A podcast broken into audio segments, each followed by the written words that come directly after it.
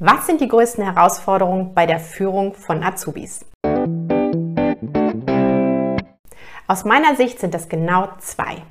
Die erste Herausforderung ist, den Change-Prozess zu begleiten. Und die zweite Herausforderung ist, den Generationsunterschied als Stärke zu nutzen und nicht dadurch Konflikte oder Missverständnisse entstehen zu lassen. Was bedeutet das, Change-Prozess? Dein Azubi hat wahrscheinlich vor seiner Ausbildung noch nie gearbeitet. Er war wahrscheinlich in der Schule, hatte viel Freizeit, vielleicht nicht ganz so viel Verantwortung und nun arbeitet er in einer Praxis und auf einmal sieht die Welt ganz anders aus. Und diese ganzen Herausforderungen für deinen Azubi zu stemmen, sind manchmal vielleicht nicht ganz so leicht. Und dabei begleitest du ihn als Führungskraft, diese ganzen Herausforderungen erfolgreich meistern zu können. Die zweite Herausforderung ist der Generationsunterschied. Du bist wahrscheinlich in einem ganz anderen Alter als dein Azubi. Das heißt, du bist anders groß geworden, mit anderen Werten, mit anderen Erfahrungen.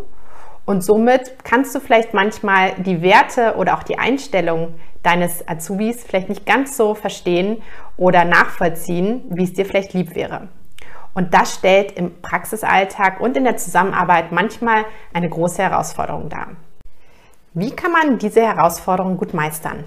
Die erste Herausforderung des Change-Prozesses kannst du gut meistern, indem du mit deinem Azubi regelmäßig im Austausch bist. Das heißt, frage dein Azubi regelmäßig, wie geht's ihm, was fehlt ihm eventuell an Unterstützung, was fällt ihm leicht, was fällt ihm schwer.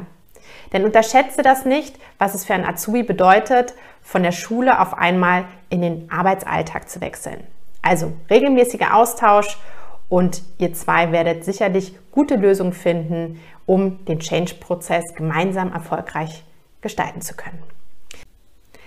Als Führungskraft der Azubis wirst du feststellen, dass es teilweise sehr große Unterschiede zwischen den Generationen gibt.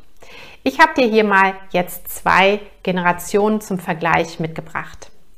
Das ist zum einen die Generation Y.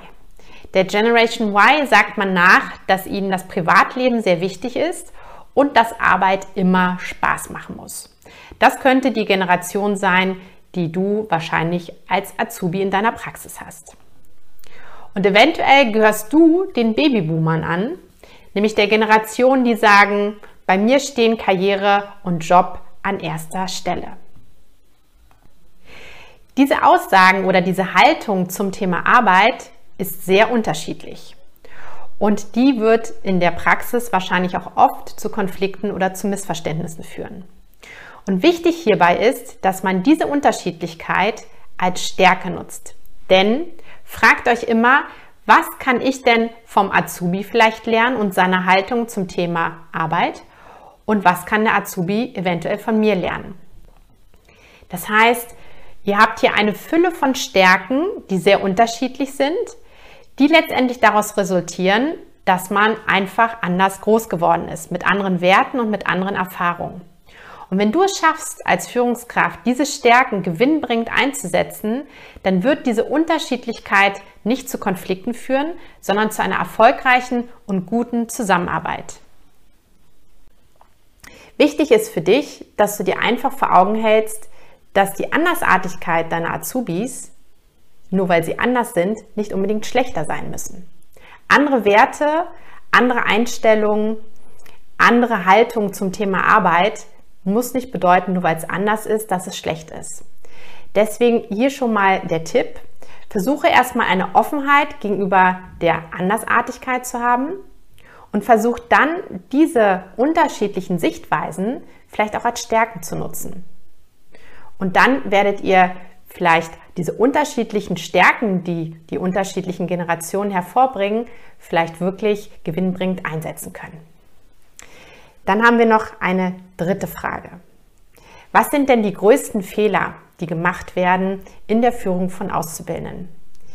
Ich bin sehr viel mit Auszubildenden zusammen und tausche mich mit ihnen aus. Und das, was ich am meisten zu hören bekomme, was den meisten Azubis wirklich quer im Magen liegt, ist das Thema Wertschätzung.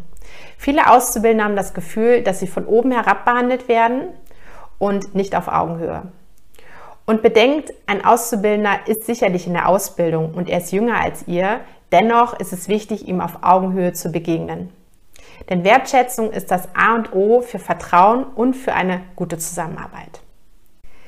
Was ist wichtig, um deine Azubis wirksam führen zu können? Da gibt es einiges zu beachten. Aber meiner Meinung nach ist der wichtigste Punkt, dass du dich selber führen kannst. Das heißt, wenn du Experte für dich selbst bist, wirst du auch deine Azubis wirksam führen können. Der zweite Punkt ist, du brauchst als Führungskraft bei Azubis ein positives und realistisches Selbstbild. Das heißt, nur wenn du selber von dir und deinen Fähigkeiten überzeugt bist, werden es auch deine Azubis sein. Und nur wenn du dich selber als Führungskraft deiner Azubis siehst, werden deine Azubis dich auch als Führungskraft anerkennen. Dann ist es wichtig, und das ist etwas, was ich sehr häufig erlebe in den Praxen, dass die Rolle gar nicht klar definiert ist oder auch gar nicht klar kommuniziert wurde. Das heißt, schau, dass deine Rolle als Führungskraft klar kommuniziert ist und auch am besten schriftlich fixiert ist. Das heißt, in einem Organigramm dargestellt wo man genau sieht, du bist die Führungskraft für die Auszubildenden.